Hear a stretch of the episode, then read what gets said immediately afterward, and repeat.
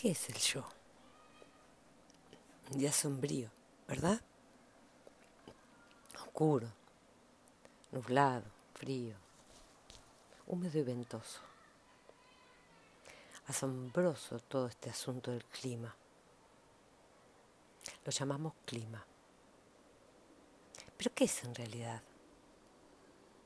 Viento, lluvia, nubes pasando lentamente. No las palabras que se dicen al respecto, sino este oscurecer, soplar, golpetear, mojar y luego alivianarse. El cielo azul que aparece entre la oscuridad y los rayos del sol que brilla sobre el pasto mojado y sobre las hojas de los árboles. Dentro de poco habrá escarcha, nieve y una cubierta de hielo. Luego nuevamente calidez, derretimiento, agua filtrándose por todas partes. En un día de principios de primavera el camino de tierra centellea con hilos de plata mojada. Entonces, ¿qué es el clima sino este incesante cambio de condiciones y todos los pensamientos, sentimientos y empresas humanas influidos por ellos. Gustos y disgustos, depresión y exaltación, creación y destrucción. Un constante y siempre cambiante torrente de sucesos que no tienen permanencia. Ninguna entidad real, clima, existe en ningún lugar excepto en el pensamiento y las charlas acerca de él. ¿Y acaso existe una entidad, mí o yo? O, igual que el clima es un constante, siempre cambiante torrente de ideas, imágenes, recuerdos, proyecciones, gustos y disgustos creación y destrucción que la mente sigue llamando yo, mí, Tony, solidificando de este modo lo que es evanescente. ¿Qué soy verdaderamente? Realmente. ¿Y qué es lo que simplemente imagino y creo que soy?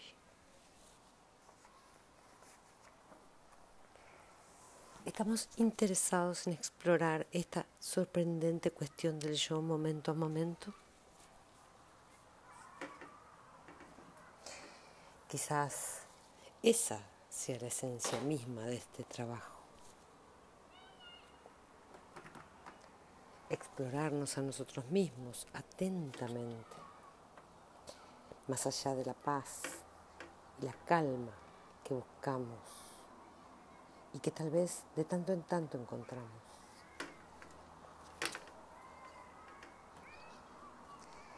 Llegar a, captaciones sorprendentes de esta profunda sensación de separación que llamamos yo y los otros y el mundo, sin necesidad de condenarla ni superarla.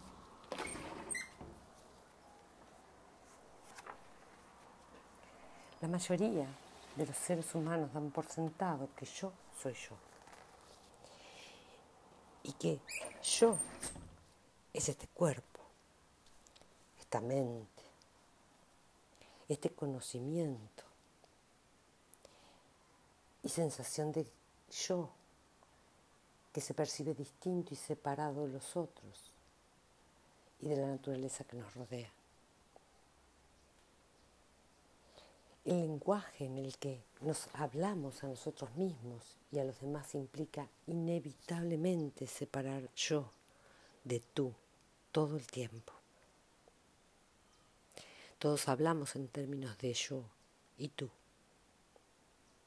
Pensamos así, escribimos, leemos y soñamos así con escasos momentos de excepción.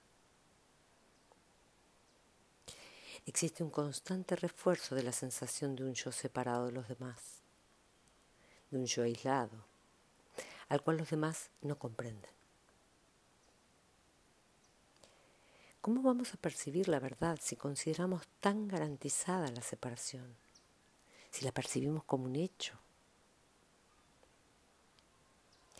Esta dificultad no es insuperable. La unidad, nuestro verdadero ser, está aquí todo el tiempo, como el sol detrás de las nubes. La luz está aquí, a pesar de la nube que la oculta. ¿De qué están hechas las nubes? Podemos comenzar a darnos cuenta de que vivimos con ideas de nosotros mismos que son conceptuales, abstractas, de que pocas veces estamos en contacto directo con lo que realmente está sucediendo.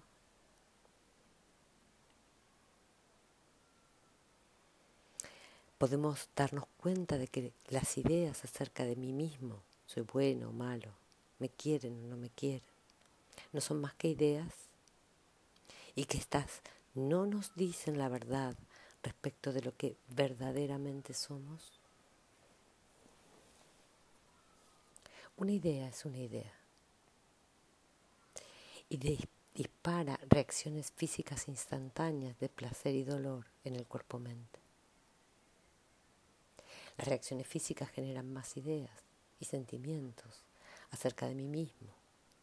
Estoy sufriendo, estoy feliz. No soy tan inteligente o tan bello como los demás. Esta retroalimentación implica que todo eso soy yo, que me han herido o me han hecho sentir bien conmigo mismo, o que necesito defenderme o buscar que los otros me aprueben más, me quieran más. Cuando en nuestras relaciones cotidianas nos protegemos, no nos estamos protegiendo de piedras voladoras ni bombardeos. Nos defendemos de palabras, gestos, tonos de voz, insinuaciones indirectas nos protegemos, nos cuidamos. Al usar el lenguaje común creamos la implicación constante de que existe alguien real que se está protegiendo, alguien real que necesita protección. ¿Existe alguien real que necesita ser protegido de palabras y gestos? o meramente vivimos en ideas e historias acerca de yo y tú. Y todo sucede en el constante drama visual y acústico de nuestra imaginación. Para ver el drama interno con precisión, desapasionadamente, y para poder expresarlo tal cual lo vemos, se necesita una atención extrema lo que expresamos cuando decimos me han herido o me han hecho sentir bien conmigo mismo. Es nuestra constante historia de mí la que nos realza o nos desvaloriza. El realce o la perturbación de la historia de mí va acompañada por energías placenteras o emociones dolorosas que se manifiestan en todo el organismo. Una palabra que evoca recuerdos, sentimientos y pasiones puede producir frío o calor. Recuerdos emocionales de lo que sucedió ayer o hace mucho tiempo que emergen de manera consciente o inconsciente en el cuerpo-mente y originan sentimientos de felicidad o tristeza, afecto o humillación. Ahora mismo se están diciendo estas palabras y pueden ser interpretadas de manera literal. Si son bastante claras y lógicas, pueden ser aceptadas intelectualmente. Quizá primero es necesario comprender de manera intelectual lo que está sucediendo en nosotros pero eso no es comprender íntegramente. Estas palabras apuntan a algo que puede ser sentido y visto directamente, interiormente, mientras se escuchan o leen las palabras, despertando momento a momento. Podemos experimentar de manera fresca y directa cuándo se produce una herida o un halago. ¿Qué sucede en el momento? Qué es lo que está siendo herido. ¿Qué hace que la herida siga abierta? Podemos tener conciencia de las defensas que surgen, del miedo y la ira que nacen o de la retirada que se produce, todo acompañado por un cierto tipo de historia que me cuento. ¿Puede volverse cada vez más transparente el drama? Y al tornarse transparente, ¿puede ser profundamente cuestionado? ¿Qué es lo que se está protegiendo? ¿Qué es lo que está siendo herido o halagado? ¿Yo? ¿Qué es yo? ¿Son imágenes, ideas, recuerdos? Es sorprendente. Una chispa de conciencia que testigua cómo una palabra despierta placer o dolor en todo el cuerpo-mente. Puede tornarse palpable la conexión instantánea entre ideas y sensaciones la inmediatez de la conexión, ninguna entidad yo que la produzca, aun cuando decimos y creemos que yo estoy haciendo todo eso. Simplemente sucede automáticamente, sin que nadie tenga la intención de hacerlo, entre comillas. El resto son solo conclusiones posteriores. Decimos, no quise hacer eso, como si hubiéramos podido hacer otra cosa. Las palabras y reacciones proceden de surcos e interconexiones bien aceitados. Aparece un pensamiento acerca de la pérdida de un ser querido e inmediatamente el plexo solar se tensa de dolor se producen fantasías de hacer el amor y emerge un cúmulo de sensaciones placenteras. ¿Quién hace todo eso?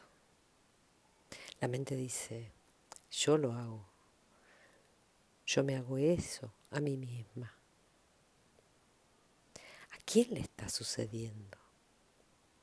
La mente dice, a mí, por supuesto. Pero ¿Qué es y dónde está ese yo? Fuera de todos los pensamientos y sentimientos, de la agitación del corazón y de las energías dolorosas o placenteras que circulan por el organismo. ¿Quién podría hacer todo eso con una velocidad y una precisión tan sorprendentes? Pensar acerca de nosotros mismos y aparecer las relaciones fisiológicas correspondientes lleva cierto tiempo. Pero la conciencia presente ilumina el drama de manera instantánea. Todo está sucediendo por sí mismo. Nadie dirige el show. En este preciso momento se ha levantado un viento tormentoso. Las ventanas se baten se oye el sonido de las ramas de los árboles que el viento sacude y el de las hojas caídas arremolinándose. Está todo aquí, en el escuchar. Pero ¿de quién es el escuchar? de ustedes? Decimos, yo estoy escuchando. O no puedo escuchar tan bien como los demás. Y esas palabras confunden la mente con sentimientos y emociones aprendidas hace mucho tiempo. Quizás algunos protesten. Mi escuchar no es el de ustedes. El cuerpo de ustedes no es el mío. Hemos pensado así durante siglos y nos hemos comportado de acuerdo con esos pensamientos. Pero en este momento puede haber solo el sonido de los árboles sacudidos y el susurro de las hojas y la sensación del aire frío que se cuela por las ventanas enfriando la piel. No le está sucediendo a alguien. Está simplemente presente para todos nosotros. ¿Cierto? Suena como si estuviera tratando de convencerlos de algo. La pasión que surge al tratar de comunicar algo de manera simple y clara puede ser confundida con el deseo de convencer a otros. Pero no es el caso. Es solo la descripción de lo que sucede aquí para todos nosotros. No hay nada que vender ni que comprar. Podemos simplemente escuchar e investigar lo que momento a momento se nos ofrece para que lo exploremos. ¿Qué es el yo que se siente herido o halagado una y otra vez en todo el mundo? En términos psicológicos decimos que nos identificamos con nosotros mismos. En el lenguaje espiritual decimos que estamos apegados a nosotros mismos. ¿Qué es este nosotros mismos? ¿Es la sensación de mí mismo existiendo?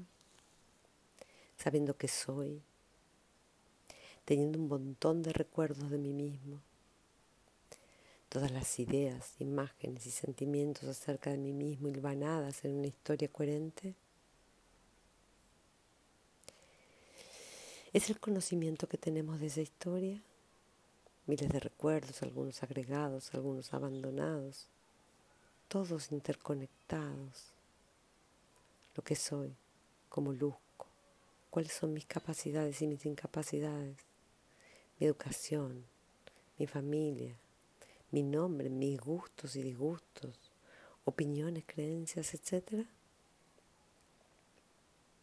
La identificación con todo esto que dice esto es lo que soy. Y el apego a ello que dice, no puedo desprenderme de ello. Vayamos más allá de los conceptos y reparemos directamente en lo que significa. Si uno dice, estoy identificado con mi apellido, ¿qué significa? Veamos un ejemplo. Cuando era niña, yo me identificaba mucho con mi apellido porque era el apellido de mi padre que era famoso. Al menos eso me habían dicho. Me gustaba hablarle a la gente de los logros científicos de mi padre para obtener respeto y sentirme bien frente a mis amistades. Sentía que me miraban con admiración y respeto, aunque quizás solo era mi imaginación. Quizás era solo una proyección. Quizás algunos pensaran, qué aburrida que es. En la puerta de entrada de nuestro apartamento había una pequeña placa de bronce pulido con el nombre y los títulos de mi padre grabados en ella. Decía, profesor doctor Phil. El Phil me impresionaba particularmente, porque yo creía que significaba que mi padre era un filósofo, aunque en realidad no lo era. Seguramente yo creía que un filósofo era un personaje particularmente importante. De modo que les conté a algunos de mis amigos de lo de la placa y los llevé a casa para que la vieran. Este es uno de los significados de la identificación. Potenciar la sensación de yo incorporándole ideas acerca de otros individuos o grupos, o de posesiones, logros, transgresiones, o lo que fuere. Y sentir que todo eso soy yo. Sentirse importante genera energías sorprendentemente adictivas. Otro ejemplo del pasado. Yo solía sentirme muy identificada con mi ascendencia medio judía. No abiertamente en Alemania, donde por lo general trataba de ocultarlo, sino más tarde, después que terminó la guerra. les contaba a todos la historia de mi familia. Veía que me prestaban mucha atención, que obtenía instantáneamente simpatía y compasión, y que mi historia despertaba un gran interés. Y esto me resultaba muy nutritivo. Fácilmente uno se vuelve adicto a contar la historia de su vida a los demás, y así mismo porque se alimenta de las energías que eso despierta. Y cuando esa sensación de identificación y apego se ve perturbada por alguien que no siente interés en ello, que lo cuestiona o se opone, surge inmediatamente una sensación de inseguridad, desagrado físico, ira, temor y dolor. Cuando ingresé al centro Zen y comencé la práctica espiritual, un día me di cuenta de que había bastante, hacía bastante tiempo que no hablaba de mi historia. Actualmente, cuando alguien saca el tema, alguna persona que me pregunta por mi pasado, hablar de ello me resulta una molestia y un esfuerzo. ¿Por qué morar en viejos recuerdos? De lo que quiero hablar es de escuchar el viento y los pájaros ¿Estamos escuchando en este momento? ¿O estamos más interesados en historias e identidades? A todos nos gustan las historias, ¿cierto? Contarlas y escucharlas es un maravilloso entretenimiento. A veces la gente se pregunta por qué no me dejo llamar maestro cuando es evidente que estoy completamente comprometida con la enseñanza. Justamente esta misma mañana alguien habló de eso. Las proyecciones y asociaciones que surgen mientras esperan fuera de la sala de reunión y luego entran nerviosos y con el corazón alborotado. Surgen automáticamente imágenes de maestro y discípulo, como vestidos que uno puede usar y papeles que, se, que puede interpretar vestido de ese modo.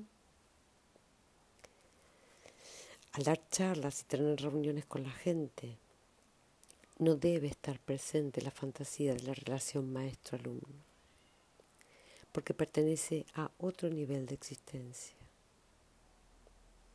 Si surgen imágenes de ese tipo, se presentan como obstáculos, como nubes que ocultan el sol.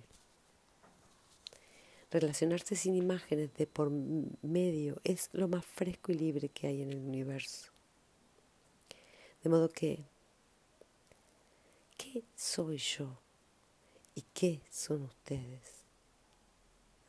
Que somos sin imágenes, sin vestiduras, sin ocultar nuestro verdadero ser. Es imposible de imaginar, ¿cierto? No obstante está el sonido del viento que sopla de los árboles sacudidos, de los pájaros granando, de la madera crujiendo, de la respiración que fluye. Todo sin necesidad de pensamientos. Las ideas se montan por encima de lo que verdaderamente está sucediendo en el momento. Y en ese mundo montado, entre comillas, pasamos la mayor parte de nuestra vida. No obstante, De tanto en tanto, sea que uno medite o no, el mundo real brilla asombrosamente por encima de todo. ¿Qué pasa cuando las palabras callan? Cuando hay no saber. Cuando no hay un yo que escucha y sin embargo hay escuchar y darse cuenta en extremo silencio. El escuchar, el darse cuenta de la historia de mí no forma parte del yo. La conciencia no forma parte de esa red. La red no puede verse a sí misma. Puede pensar acerca de sí e incluso cambiarse. Establecer nuevos patrones de conducta. Pero no puede verse a sí misma ni liberarse de sí misma. Existe una ciencia psicológica llamada modificación conductual que, mediante castigos y recompensas, trata de abandonar hábitos indeseables y adoptar nuevos hábitos, mejores, más sociables. No estamos hablando de eso. Ver, darse cuenta del movimiento del yo no forma parte del movimiento del yo. Recuerdo un momento durante una visita a mis padres en Suiza. Siempre tuve dificultades en la relación con mi madre. Muchas veces le tuve miedo. Ella fue una mujer muy apasionada, irascible y también con mucho amor. En cierta oportunidad, durante esa visita, la vi de pie en el comedor mirándome. Estaba simplemente allí, de pie y sin razón aparente de pronto la vi sin pasado, sin imágenes previas, sin ideas previas.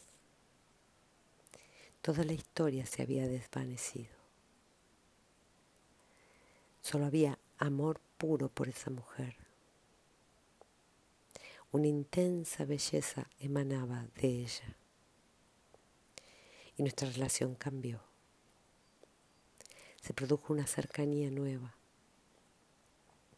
Ninguna de las dos cambió, entre comillas, la relación. Simplemente sucedió. Ver verdaderamente es liberador, más allá de toda posible imaginación.